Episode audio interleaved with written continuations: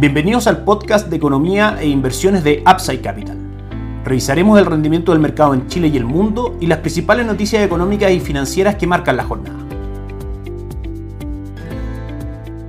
Muy buenos días, ¿cómo están ustedes? Viernes 17 de junio de 2022, soy Ramiro Galeano, fundador de Upside Capital y les doy la bienvenida a otra edición más de mercados en Upside Capital. El IPSA ayer cayó un 2.14%, cerrando en 5.029 puntos, en línea con lo que ocurrió con los mercados alrededor del mundo que vamos a pasar a revisar. El dólar subió 9 pesos, cerrando en 866 y el cobre cayó un 1.64%, cerrando en 4.12 dólares por libra de cobre. Les recordamos, como siempre, que en Upside Capital somos asesores independientes de inversión para personas y empresas que invierten en el mercado financiero tanto local como global. No administramos capital con instrumentos propios ni recibimos el dinero de los clientes, hacemos asesoría objetiva y sin que buscamos la mejor alternativa de inversión para cada uno de ellos y los hallamos llevando sus inversiones a alguna de las administradoras de fondos asociadas con Upside Capital como la Red Vial y Tabú Principal, entre otros. Luego mantenemos una constante comunicación con nuestros clientes realizando supervisión y seguimiento a su estrategia de inversión y a sus operaciones a través de nuestro equipo de atención a inversionistas. Bienvenidos a una asesoría objetiva sin sesgo y con una mirada global. Bienvenidos a Upside Capital. Suscríbete a nuestras redes sociales, el link en YouTube, Instagram y Spotify. Visítanos en www.upsidecap.cl, déjanos tus datos y te contactaremos para conversar. El día de ayer tuvimos una liquidación fuerte en los mercados accionarios alrededor del mundo, producto de la noticia que conocimos el día miércoles. Básicamente la Reserva Federal sube la tasa de interés 75 puntos base por sobre lo que esperaba el mercado, mantiene que esta alza de 75 puntos base se puede repetir el próximo mes y el mercado claramente de pasar de no preocuparse tanto de un aumento de la inflación dado este aumento de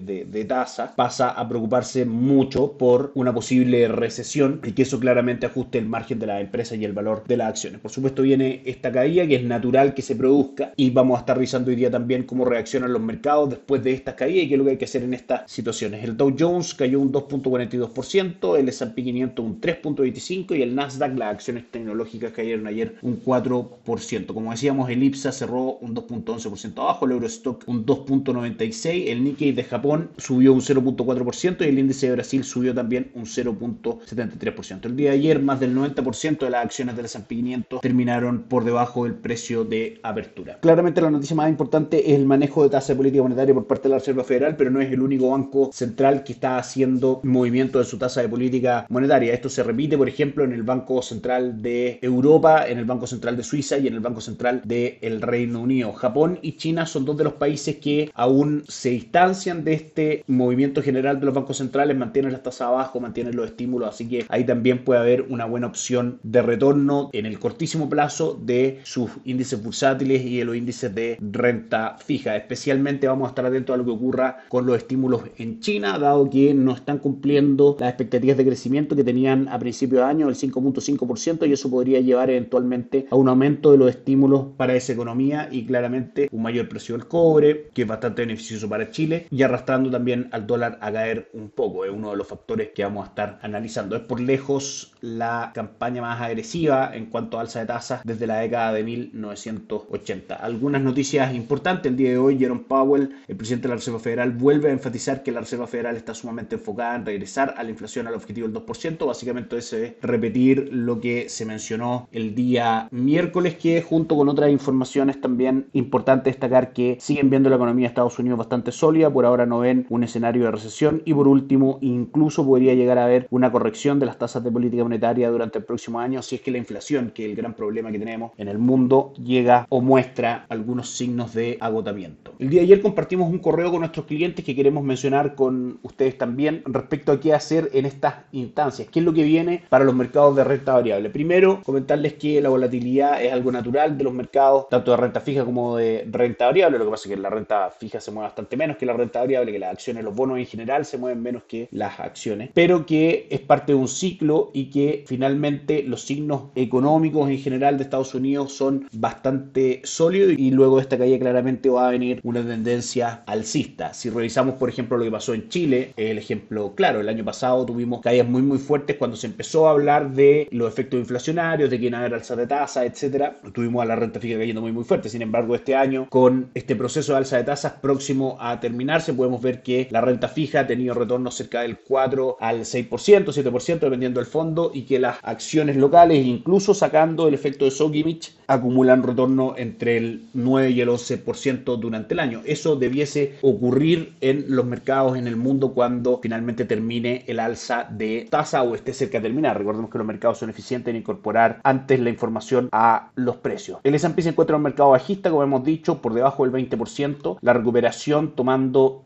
promedios desde el 57, año 57 al año 2020, tenemos que las recuperaciones son de un 3.7% en tres meses, de 3.6% en seis meses y de 14.8% luego de que las acciones salen del mercado bajista. Grandes caídas en los mercados, hemos tenido por ejemplo el año 2008 un 56%, el año 2000 un 49%, el año 73 un 48%. Luego de esas fuertes caídas siempre los mercados se han recuperado y han vuelto a máximos históricos. También la importancia de permanecer en el tiempo fiel a una estrategia de inversión, a los fundamentos en general de la economía es mucho más rentable en términos de retorno de la inversión que tratar de tener un timing para entrar cuando el mercado esté subiendo y salir cuando el mercado esté cayendo. Eso en el largo plazo es imposible de replicar y claramente lo mejor es ir con una inversión pasiva en el sentido que imite lo más cercanamente que se pueda el retorno de algún índice. Y también desde el año 2017 a la fecha incorporando el efecto de caídas de la pandemia, de la guerra y de otras cosas más que han ido sucediendo, de la inflación por ejemplo, el S&P 500, las acciones de Estados Unidos siguen aún con un retorno del 47.17% aproximadamente, 45%, eso claramente, eso claramente cercano al 10% anual, que claramente genera una oportunidad atractiva de inversión. Por último, vamos a revisar los mercados. El día de hoy, el IPSA marca caídas a esta hora del 0.25%, Sojimich B sube un 2.59%, Vapores arriba un 0.16% y CAP destaca entre las caídas un